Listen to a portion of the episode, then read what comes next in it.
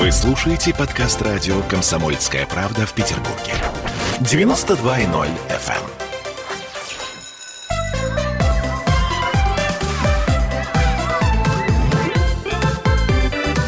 Родительский вопрос. 11.03 в Петербурге, и мы начинаем разговор о наших с вами детях. А сегодня мы поговорим о страхах, которые, конечно же, были у нас, ну и куда деваться есть у наших детей. Я очень хорошо помню, как в детстве, например, мне было очень страшно, ну, там, лет в шесть, выйти ночью в туалет и идти по длинному коридору. Мне казалось, что чем громче я топаю ногами, тем монстры скорее разбегутся по углам и меня не съедят. Или, например, когда я накрывала с головой одеялом и думала, что ну вот там-то монстры меня точно не настигнут. Чего я боялась, сейчас очень трудно вспомнить, но я помню, что я почему-то не говорила родителям о своих страхах, хотя всегда просила оставить свет. И вот этот свет, он мне немного помогал, так сказать, в сложной ситуации э, моих собственных страхов, и каких-то страхов я стеснялась. Вот страх высоты, например, я его ну, не стеснялась, но родители надо мной очень смеялись. Это я помню точно, э, что когда я подходила к краю а, большого-большого какого-то постамента и смотрела, например, на Волгу. Один раз мы ездили а, с родителями в Волгоград. И я помню, что у меня был какой-то чудовищный страх высоты, до тошноты. А, родители смеялись, подходили к краю и дразнили меня. Я это очень хорошо помню. Страх высоты никуда не делся, хотя я долго занималась скалолазанием, пытаясь его преодолеть. Ну, словом, о страхах поговорим мы сегодня с Аглаей Датышидзе, с психотерапевтом. Аглая, привет. Здравствуйте. Мы в прямом прямом эфире, друзья, и вы можете делиться собственными страхами, потому что у родителей тоже бывают страхи, или были в детстве. И мы ждем ваших писем, ждем ваших звонков. А, словом, страхи. Или они не знают, что делать со страхами у детей и начинают как-то с этим бороться. Да, ну бороться, наверное, как-то надо, но э, я думаю, что для начала мы, может быть, разберем даже по возрасту, какие, когда страхи у нас бывают. Ну вот, например, до года, насколько я понимаю, что э, страх э, разлуки с мамой, он самый страшный. Страх там не, незнакомых людей, страх врачей, там, не знаю, уколов, если их делали, может быть, шума каких-то. А, еще страх глубины. Я помню, что когда я первый раз купала своего ребенка, он обалдел. И только потом раза через три привык. Ну, вот в этом месте, смотрите, конечно же, страхи соответствуют стадии развития. Да, если мы говорим про младенцев, то они еще существуют на очень таком, и это хорошо, животном уровне, да, Поэтому в данной ситуации у них может возникать такая генерализованная реакция. Это даже не страх, а потому что страх это что-то локальное. Вот, например, ты рассказываешь про постамент, вот тебе было страшно, отошла не страшно. А младенцы испытывают такой эффект, ужас они испытывают. Да, то есть они чувствуют запах, они не понимают какой-то незнакомый, что происходит, и у них такая общая реакция. Да? То есть младенцу невозможно объяснить, что это пахнет вот от доктора, а от меня не пахнет. Да?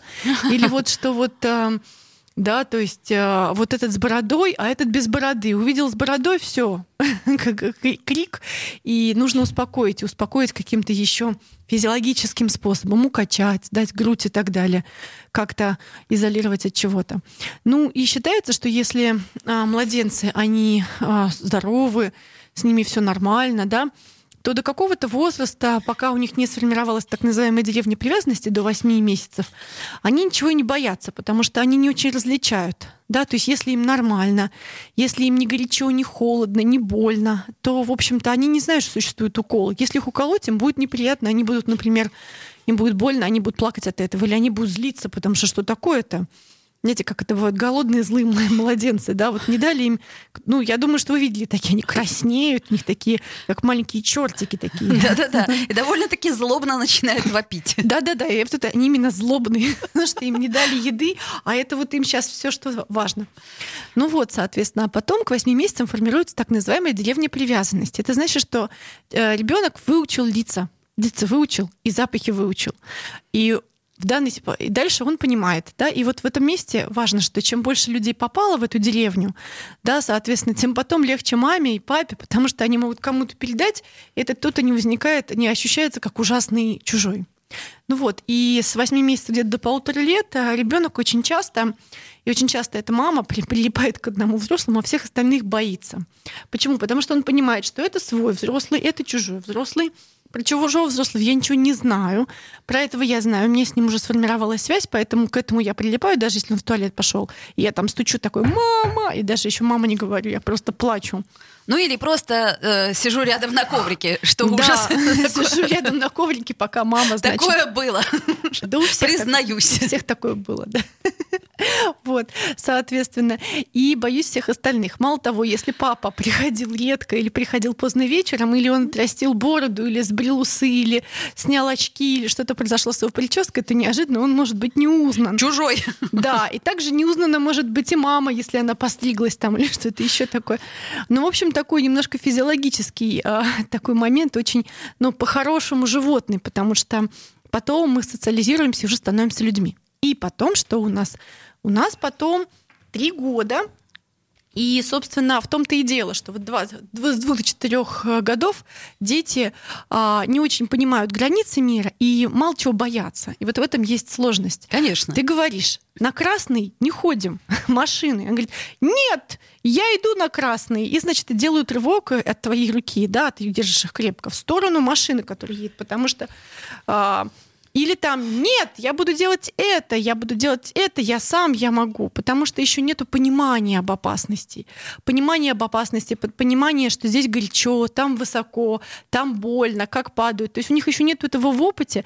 Ну, понятно, что если у человека будет все в опыте, например, падение с крыши, а может быть в опыте один раз. Да? То есть некоторые вещи приходится На где-то... солнце можно посмотреть в телескоп один раз. Один раз, Одним да. глазом и один раз другим. Да, да, да. Ну, в общем, короче, Икар может подняться только один раз, да, вот к Солнцу и так далее. Соответственно, приходится как-то объяснять, местами не получается, местами держать, местами физически прям удерживать. И в этом месте, конечно же, а, а, есть история про то, что многие родители, особенно те, которые воспринимают, пытаются воспринимать ребенка как равного с самого начала, пытаются объяснять. И вот это вот, с одной стороны, очень прогрессивная а, история, а с другой стороны, не такая простая. Почему? Увы, тупиковая. Тупиковая. По своему опыту знаю. Потому что, когда ты говоришь «нет, нельзя», «нет, там опасно», «нет, там нельзя», то это, конечно же, с одной стороны, такая, ну, туп- тупо нельзя, потому что нельзя. Все. А с другой стороны, когда ты начинаешь объяснять нельзя, потому что вот это, потому что вот это, ребенок не воспринимает это в этот момент как запрет, а он воспринимает это как диалог и возможность тебя переубедить. А, нельзя волка, а я его съем. Нельзя волка, а я убегу. Нельзя волка, а я побежу, победю. А, я помню, что когда я была маленькая, когда мне было года 4 или 5, я где-то услышала про озоновые дыры, про то, что солнце светит на нас, и скоро мы все сгорим. Ну, так я услышала из какой-то газеты. И одна моя а, знакомая по детскому садику сказала, а я этого солнца не боюсь, я его шапкой, шапкой, у меня шапка крепкая. вот. Ну вот представление, да, что ты на солнце шапкой, вот это солнце шапкой э, задавишь. Мне мама э, в детстве не разрешала э, животных держать, я помню, объясняя, что ты же не будешь за ними ухаживать, ну ты же маленькая, ты не будешь.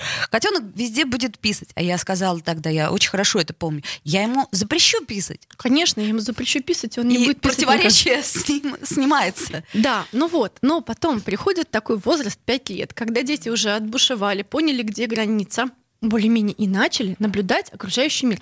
И оказывается, там много, я бы даже сказала, дофига всего разного, неизвестного и страшного. И ведь пять лет а, называют возрастом страхов, когда дети начинают предъявлять разные социальные страхи. Они говорят, я боюсь ножа, я боюсь дядю на улице незнакомого. Я боюсь, что к нам придут. Они начинают понимать, да, что вообще-то здесь есть границы, что есть незнакомые люди. Они могут прийти, если что. Что есть какой-то дядя, с которым ты не не знаешь его намерения. Хотя, в общем-то, много хороших дядь, которые спокойно как-то помогут тебе. Да? Боюсь там собаку злую, да. м, Темноты. темноты. У нас есть собака, но в пять лет а, мой ребенок говорит, что она с четырех лет просит собаки, но я точно помню, что в пять лет она боялась собак, ой, очень оббегала собак, да, и это были крики, причем при том, что собака просто стоит, а ребенок наконец осознает, что эта собака может покусать и что-то еще такое. При, при том, что не было никаких э, эксцессов, Может и не было, может и были, но дело не в этом, а в том, что ребенок осознавать начинает вообще мир. И осознавая, он понимает, что он вообще маленький. Если ему грамотно родители объяснили, что он маленький и что это хорошо, что он находится под защитой родителей, что родители поставили дверь в дом, закрывают э, дверь от того, чтобы никто не пришел, что родители оберегают его, что он находится под защитой, а там есть что-то, что его, ну, что отдельное вне семьи, то это очень хорошо. И они начинают это осознавать. Потом темнота, потому что развивается воображение. Ну, неизвестно. Сказки. Конечно, сколько, да, дети в пять лет прекрасные сказочники, я бы даже сказала, вруны. Да, вот они и фантазеры, и они вот тут нафантазировали, здесь они, вот правда у них так сливается, да, с реальностью и э, с вымыслом. И это хорошо. И они нафантазировали себе в темноте, там, не знаю, как это, мало ли в темноте психологов. Да, да, короче, в общем. Или зубных врачей. Мало ли в темноте зубных врачей. И вот они нафантазировали. Плюс у них уже есть какой-то опыт. Хопа, неожиданно они оказались а в Питере с питерскими зубами. Это несложно. Уже у зубного врача парочку раз. Им там чего-то куда-то. И, в общем, все это вместе, конечно, вызывает много страхов. И у родителей возникает вопрос, как же с этим быть? И, наверное, мы потом в следующей четверти поговорим об этом. Потому что родители волнуются. Им начинает казаться, что ребенок ребенка нужно починить или сходить к психологу с ним. Но это, возможно, не так. Угу. Ну что ж, э, давайте вспоминать свои детские страхи да. и вспоминать э, то, как наши родители реагировали на них. Собственно, вот мне кажется, в этом и есть ключ. То есть э, без страхов обойтись трудно. Ну, правда. Нет, никак. Мир опасен, но реакция наша, родительская на страхе, должна быть, ну, более или менее адекватной. Я напомню, что мы в прямом эфире, что у нас есть телефон прямого эфира 655-5005, и также Viber, WhatsApp, и вы можете писать нам, если есть какие-то вопросы, или если вы вспомните свои истории, то в трансляции ВКонтакте.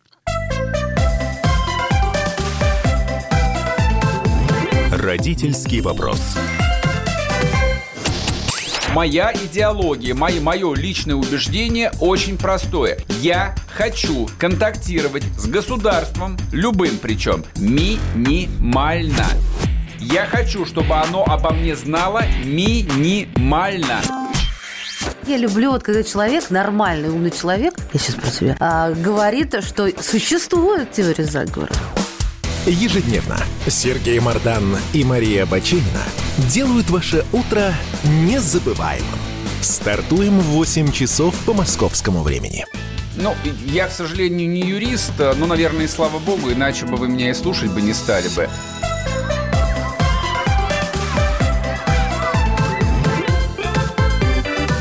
Родительский вопрос.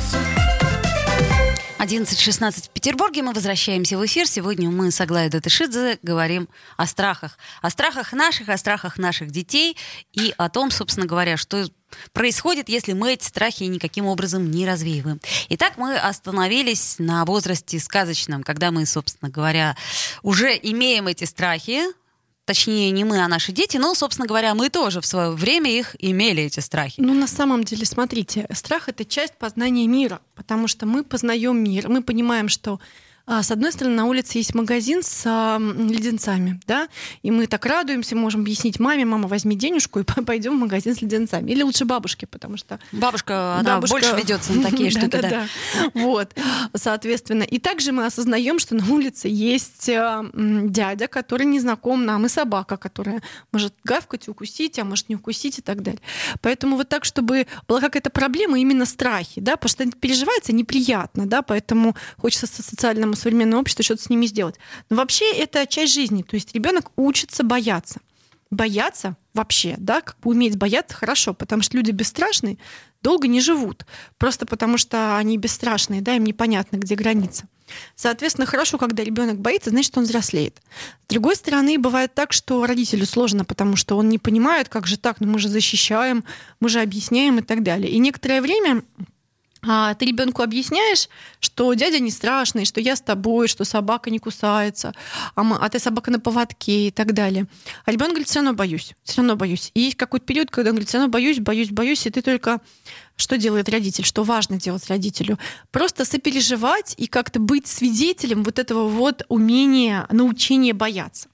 И я знаю, что родителям, особенно современным и вообще родителям, которые не очень психологически подкованы, сложно переживать тот факт, что твой ребенок боится. Да, очень хочется, чтобы ребенок был счастлив, рад, а, а потом, минуя подростковый возраст, счастливо вырос в какого-то адаптированного, эффективного и тоже какого-то продвинутого члена общества. Так не получится. Безусловно, конечно. И чтобы мы тоже как ему позитивно объясняли все время, как вот все происходит без депрессии, без всего этого. И, и чтобы... нервных срывов у нас бы, чтобы не и было. И чтобы не только он этого не видел, а этого вообще лучше не было. Избавиться нужно от этого. И от детских страхов тоже избавиться раз навсегда. И от своих, и от чужих. Вот. Но это я, понятно, хохмлю, да, табличка сарказм здесь должна быть. В общем, короче, Первое, что ты делаешь, да, испытываешь беспомощность, сочувствие и просто переживаешь, да, боишься, да, о, вижу тебя, как ты боишься, о, а как ты боишься. А дальше с этим можно как-то работать. Но работать не так, чтобы взять и избавить ребенка от страха, а каким-то образом интегрировать и этот страх, и умение бояться в личность.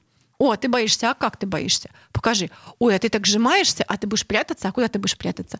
Ой, под стол? О, покажи, покажи. Ой, а там место есть? Слушай, а я влезу? Помните, как то давай бояться вместе, да, вот котенок гав и щенок так. Хорошо. Слушай, а чего ты не боишься? А каких собачек не боишься? А какой размер должен быть у собачки? А вот такой? А вот такая? То есть как будто бы с этим страхом и вообще с этим предметом, который становится неизвестным, да, тревога, это отсутствие информации. Да? Мы начинаем как-то играть и больше в это внедряться. То есть выяснить, а чего именно, а какой предмет, а проверить, а правда ли укусил, а если не укусил, а если укусит, что будем делать. И потихонечку начинает разрабатывать стратегии. Да, вот такие всяческие социальные стратегии.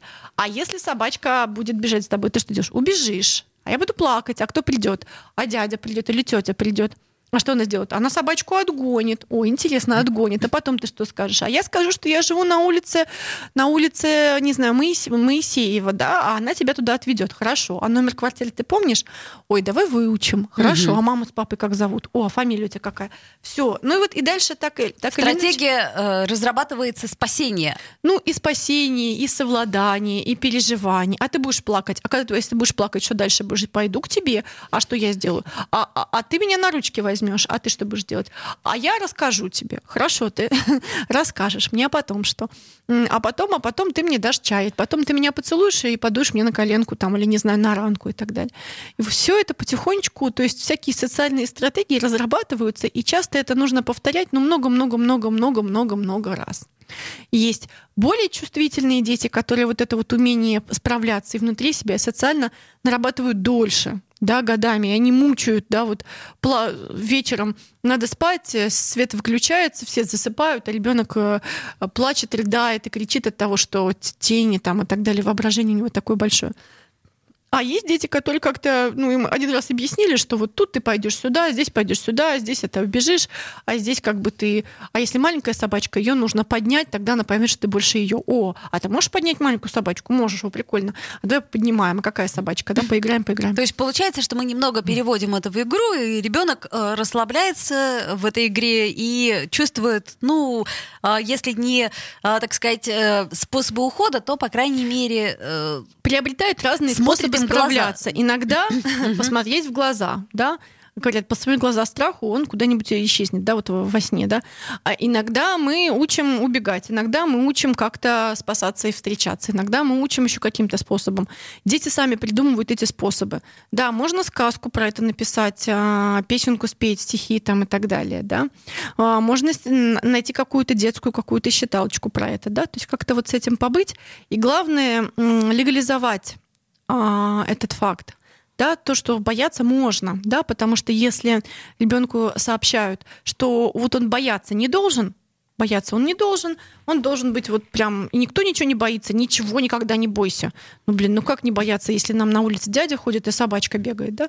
А, тогда, если ребенку запретили, и он сам себе запретил бояться, то куда его страхи уходят? Ну, ясное дело, что страхи его уходят на уровень соматический. Болит живот. Я не боюсь детского садика, только живот очень болит да, я никого не боюсь, только почему-то у меня в плечах свело живот, вот свело, и что-то я, меня тошнит, и писать хочется, и что-то вот непонятно, да. То есть э, дети показывают разные симптомы напряжения, напряжения и страхов. Обычно страхи, знаете, как живут в животе, да. А, мы объяснили ему, что в садик они ходить будут, что с воспитательницей придется поладить, что они не будут нас видеть до вечера, и что бояться они не должны. В садике, посмотрим, обошли все углы, ничего нету. И все хорошо, все классно, ничего не боюсь, только живот болит. Нам тут пишет Вячеслав. не могу не процитировать, только у детей, воспитанных телевизором, может появиться эта паранойя, пока их родители листают посты в социальных сетях, да, ну, в социалках, видимо, социальные сети. сети. А, Вячеслав, э, знаете, вот э, когда я росла, не было никаких социальных сетей, э, не Я было, тоже. более того, телевизор как-то, ну, у нас не очень было принято смотреть, и, собственно, мои страхи были основаны на тех сказках, например, которые мне читали. То Ой, есть- да, сказки там всякие разные. Я помню, что мне в школе рассказали про инициации детские, да, когда ребенок становился на Руси таким уже подростком, его отправляли в лес, и как там они там его пугали и так далее. Я себе представила, даже лет в 10, в 11 мне стало прям страшно, что здорово, что... И я порадовалась, здорово, что я не живу в Древней Руси. Аглая, а ты помнишь пионерские лагеря? О-о. Черная рука уже в городе. Да, черная рука в городе, это же постепенно, и ты вот так вот куда-то еще. Но тут мы уже говорим про пионерские лагеря, и мы говорим про следующий возраст. Там 7, 8 и дальше лет. И дальше что? Ребенок выходит в социум, и у него есть всякие социальные страхи. А вдруг я потеряю? А вдруг я описываюсь? А вдруг я не смогу ответить? А вдруг я испугаюсь? А вдруг я опоздаю? А вдруг вдруг- я забуду сменную обувь? Конечно. Или физкультурную форму? А вдруг я забуду физкультурную форму? А вдруг меня спросят? А вдруг я не буду знать, в какой класс идти? Да, я очень хорошо до сих пор помню, у меня есть такой страх, какой-то детский, что мне не хватит места. И вот когда я прихожу куда-нибудь, мне все время панически кажется, что вот мне места не хватит, кто-нибудь займет мое место. Самолет, поезд? Не- Неважно. Или да. вообще неважно? Театр? Что мне не достанется пары, что я не буду, а, как это самое, ну как-то вот не вмещусь физически в социум, не вмещусь. И тут нужны другие стратегии и объяснялки, да, объяснения, что вот а тут ты сделаешь так, а вот тут ты спросишь, а тут смотри воспитательница, а давай мы с ней поговорим, а давай мы уточним, а как она будет действовать, а давай мы как-то с ней проведем беседу и так далее. Но здесь важно, чтобы родитель, конечно, передавал и передавал и передавал привязанность от а, себя это термин, да, передача привязанности, Гордон Ньюфельда термин, а, история привязанности, передавал привязанность какому-то другому взрослому, да, что он знаком с этим учителем, он знаком с этим воспитателем, он знаком с этими людьми, и он тоже, то есть если что, находится на расстоянии какого-то слова, телефонного звонка, и можно а, объяснить, и он может объяснить, как любить и как воспитывать моего ребенка. Хотя, конечно же, у школы есть какие-то свои другие представления, на то она и школа. Вот. Ну, а дальше это чего? Дальше дети начинают как-то, они уже понимают, куда, в какой класс идти, куда садиться, что открывать и так далее. И начинаются всякие социальные интересные штуки. Интриги, треугольники, я твоя подружка, ты моя подружка, я с тобой Ты со дружу. мной дружишь, да, давай дружить против кого-то и так далее. Да, да, вот эта вот история. А я с тобой дружу за это, а ты за это. А я сказал, а тот сказал про тебя и так далее. А он мне сказал, что я в него влюблен. А друг его сказал, что он в меня влюблен, а они с другом подрались из-за меня. Ну, вот эта вот вся история начинается. И, конечно же, начинаются всякие такие, ну, я бы сказала, нарциссические, но это нормальный совершенно возраст. Такие социальные страхи вот про отношения.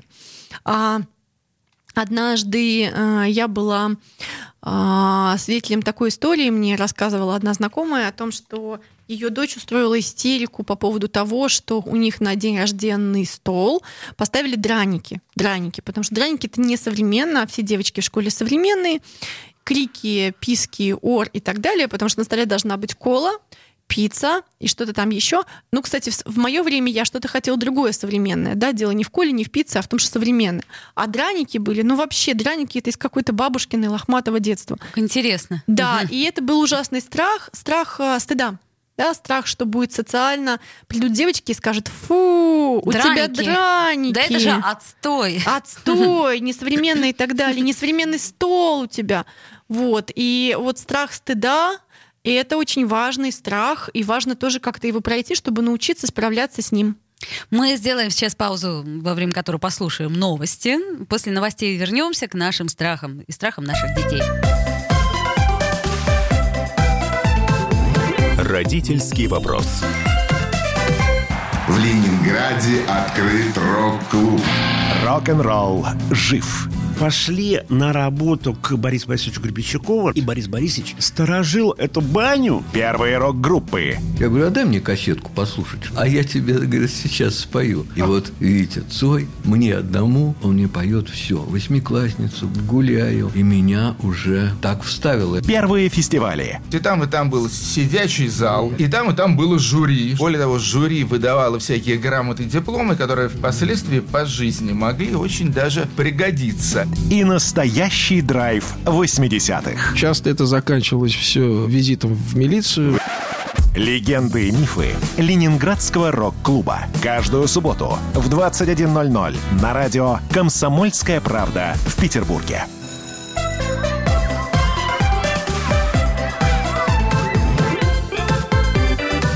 Родительский вопрос. Вновь возвращаемся в эфир 11.33 в Петербурге, и мы сегодня с Аглайдой Тышидзе говорим о страхах, о страхах наших детей и о том, что мы можем сделать. А, мы уже говорили о том, что страхи бывают разные, например, бытовые страхи, да, ну то есть вот. Но ну, это зависит от возраста, да. Не, неосознанные есть осознанные страхи и как это а, больше, так сказать, знания, оно естественно дает больше страхов. Ну да, на самом деле страх, он соответствует уровню психического развития у любого человека, да, кто-то может бояться, что там ему чего-то не хватит, да, там, не знаю, если мне самое важное, как я выгляжу, то я буду переживать, э, какого цвета у меня волосы и бояться этого. Если мне важно вообще, что происходит со страной, я буду бояться этого и думать, как я внес ли я.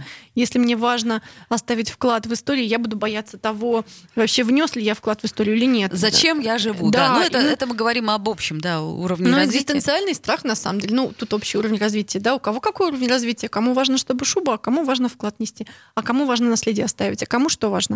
Вот, соответственно, кому-то важно одному не остаться. Ну, в общем, мы говорили про детей. А вот этого вот латентного возраста, да, 7 до 13, пока не начались, там у девочек месячные, у мальчиков а, а другое, соответственно, до, до пубертатного периода. И дальше они там активно а, имеют отношения, какие-то дружат, раздруживаются, коалиции строят, начинают быть парами, потом расстаются. Вот все это тренируется без, э, ну, как бы, как это, тренировочные полеты. То есть там нет полетов, да, они просто выбирают, что вот мы с тобой лучшие подруги, мы с тобой пара, мы с тобой что-то еще. Вот. А наблюдаю за своей дочерью в этом очень интересно. Вот. И, конечно же, у них много социальных страхов, много стыда, и им важно научиться с этим справляться. Например, научиться как-то разбираться, кто тебе правда друг, кто нет, по каким критериям, как тебе быть, если тебя бросили, а как тебе быть, если ты кого-то бросил, как тебе говорить правду, как тебе отличать правду от неправды, как тебе социально не оказываться в разных треугольниках или оказываться и быть там. Ну, в общем, и всё. лидировать. Да, ну, лидировать, да. Но треугольник, он на той треугольник, что ты оказываешься во всех трех ролях просто не сразу. Вот, соответственно, ну и дальше мы берем подростков, там есть и социальные страхи, еще они же выходят в большой социум, и там возникает вопрос тоже, а кто я, а как я, а как я вообще выгляжу, а вот это вот новое у меня отросло, вот это вот все попа, грудь и так далее, ноги, руки, прыщи. Шерсть и прочее. Да, все вот это, господи, что это? А я уже выгляжу как взрослый, и ко мне как взрослому мужчина обращаются, да, или там девушка, женщина. А я вообще кто? Да, у меня один а, коллега говорит, я вижу, вот рядом с моей женой стоит еще одна женщина, я подхожу к ним к обеим, а выясняется, что это моя старшая дочь потом в процессе, да. Ну и, соответственно, а, там есть не только страхи, но там еще есть переживание большое стыда за то, какой я, и депрессивные переживания, потому что начинает быть понятно, что мир не имеет а, смысла, и в этом месте, конечно же, а, если ребенок боится чего-то, значит, ему хочется все-таки с чем-то иметь контакт. Да? Например, я боюсь социума, но мне хочется выйти, боюсь проявиться, но мне хочется. И гораздо грустнее, если он в депрессии, ему не хочется. Да, это не значит, что нужно брать его, снимать с дивана, выкидывать на улицу, чтобы он шел что-то делал. Но а, когда ему не хочется, и когда он видит бессмысленным, и когда он не мотивировал, это гораздо более сложная ситуация. Вот, ну, наверное, на этом мы, может быть, и остановимся. Ну, я бы сказала так. На самом деле а, переживают обычно родители вот с 5 до 7 лет вот эти страхи. И вот самая страшная, сложная история а, вот это. И родители обычно идут к психологу. Они говорят, мой ребенок плачет по ночам, он боится монстров из-под кровати и так далее. И что начинает ребенок? Да он начинает делать, о, ребенок, э, этот самый, начинает делать психолог. Ну, во-первых, он успокаивает родителей, говорит, так, тихо, спокуха. Страхи это нормально. Спокуха. Тихо, спокуха, это пройдет. Во-первых, да, смотри, ты нормальная мама, ты нормальный папа, нормальный родитель, успокойся тоже. И дальше что он начинает делать? Да то же самое начинает делать играть. Я у своей коллеги Анастасии Долгановой э, слышала такой рассказ о том, что ну вот там Интересно, вот мы так вот с мальчиком, у которого боится, боится, а чего он боится? Там волков, а что мы делаем с волками? Ой, а мы их можем ощипать, а что нам нужно, чтобы... И они собирают такой мысленный, как бы воображаемый а, чемоданчик, что им надо туда положить. О, щипчики, чтобы ощипывать волков, которых мы боимся. Мы ощипим волков, и они будут уже такие не такие страшные. Им будет еще холодно, они убегут отрастать. А что еще боимся? А вот чего-то еще, еще почему? О, людоедов боимся. А что можно сделать с людоедом? Ну, с людоедом это, это, это. Вот а еще людоеда можно съесть. Хорошо. Что нам нужно положить, чтобы съесть людоеда? Нам что нужно положить в свой чемоданчик, рюкзачок? Ну, наверное, нам нужна большая кастрюля для людоеда. Вилка и ножик. Людоеда, ну, там людоеда ед, может, газовая горелка, там разные штуки, чтобы съесть людоеда, да? И, соответственно, тоже нарабатывает все эти вот эти психические функции или просто и является свидетелем того, как ребенок сам их нарабатывает, и является свидетелем того, как ребенок просто проживает это, взрослеет и перерастает это. Потому что, конечно же, когда ты родитель, ты часто очень эмоционально включаешься. И когда родителю стоит детскими страхами обратиться к психологу, да, все-таки когда это нарушает, сильно нарушает жизнедеятельность, да, когда ребенок не может выйти из дома, не может спать, не может есть, не может общаться, вот прям не может. Когда а, страхи с психологических уходят в симптоматику, причем так сильно уходят, да, а, писается Тики, да, человек, появляются. Да, ну тики заикание там немножко про другое, но да, а, тики заикание тоже как раз вот этот вот пятилетний возраст тогда. Когда сильно болит живот, когда что-то сильно болит, и а, ребенок почему-то не может пережить это как чувство, и пережить это в диалоге, а переживает это сам внутри себя соматически, а снаружи как будто бы с ним все в порядке. То есть э, и в этот момент, конечно, ребенок становится более неудобным, потому что гораздо удобнее послушный ребенок, у которого просто болит живот, да, или просто аллергия, а все остальное крутой ребенок вообще никаких проблем. И гораздо менее а, удобен здоровый ребенок, который тут не хочет, здесь боится, тут не пойдет, здесь кричит, а здесь у него какие-то чувства, тут у него какие-то отношения. Ну, в общем, короче, это здоровый ребенок, который всякие, всякие разные психические процессы испытывает, не очень удобный ребенок, потому что, правда, все время приходится иметь дело с его психическими процессами. То есть так или иначе психологически и, и эмпатийно в него вкладываться, как это ни странно. Поэтому неплохо бы самому родителю профилактика, да, всего этого. Как это, как, э, как бы, что нужно э, Скажи мне три слова, три самых тех слова. Я пошел к психотерапевту. Четыре слова, да, вот эти четыре слова. Соответственно, неплохо бы родителю оказаться у психолога, у психотерапевта. Конечно, желательно как это сказать сейчас, говорю, до заведения детей, но ну, не- а дети уже обратной силы не имеют, да, э, в процессе как-то, чтобы вам тоже, родителям, было где вот это вот высказывать, где соприкасаться со своими родительскими страхами по поводу того, что у ваших детей страхи, а что там будет дальше, а что было до, а не испортил ли я уже окончательно своего ребенка, не испорчу ли еще, а если испорчу, то что он будет с этим делать, а как мне с этим, а мой стыд, а моя вина, а темнота, в которой много психологов, вот это вот все неплохо бы, потому что внутри нас есть маленькие девочки и мальчики, которые тоже боятся, и неплохо бы, чтобы кто-то, а, показывая нам пример, науч... посмотрел просто на их страхи, нашел какие-то социальные способы, помог найти социальные способы справляться, или просто был свидетелем этих страхов. Вот это важно. Просто сочувственно, эмпатично, в присутственном контакте смотрел может быть, ничего не делал с ним, не пытался замазать это и что-то еще сделать, а просто смотрел, как это возникает, трансформируется и исчезает без посторонней помощи, просто потому что есть а, доброжелательный, эмпатичный свидетель. А еще можно попробовать э, самые-самые страшные страхи с ребенком нарисовать. Нарисовать, проиграть, слепить, трансформировать.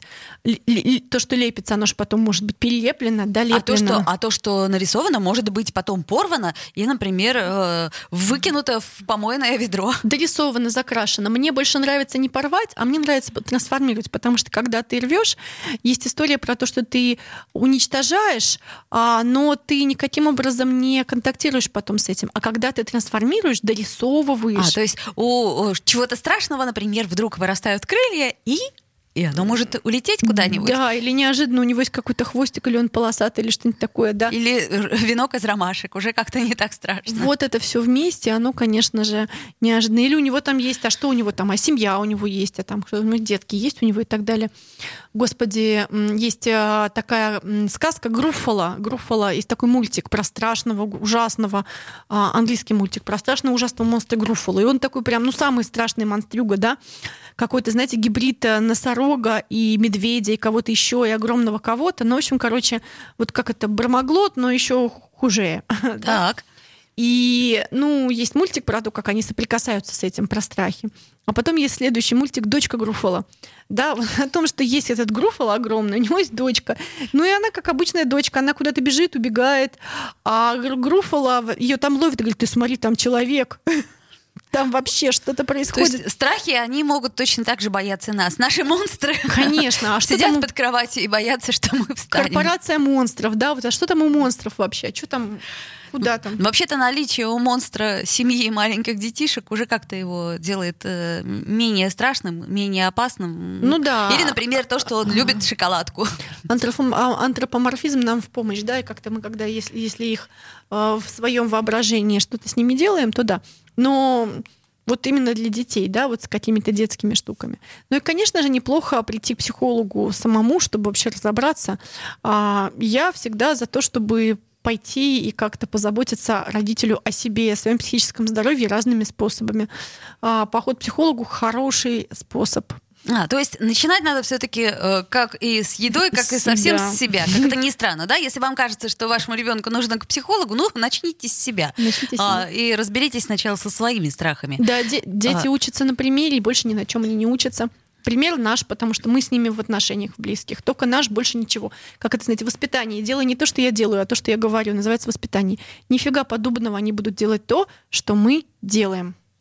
Увы, ах, как всегда, надо начинать с себя. Да. Да, и вкладываться надо, и, в общем, а, тогда у нас будут э, хорошие, здоровые дети, абсолютно без проблем. Ну, это, конечно, шутка. В общем, до встречи. Аглая Датышидзе была Да. с нами. До свидания.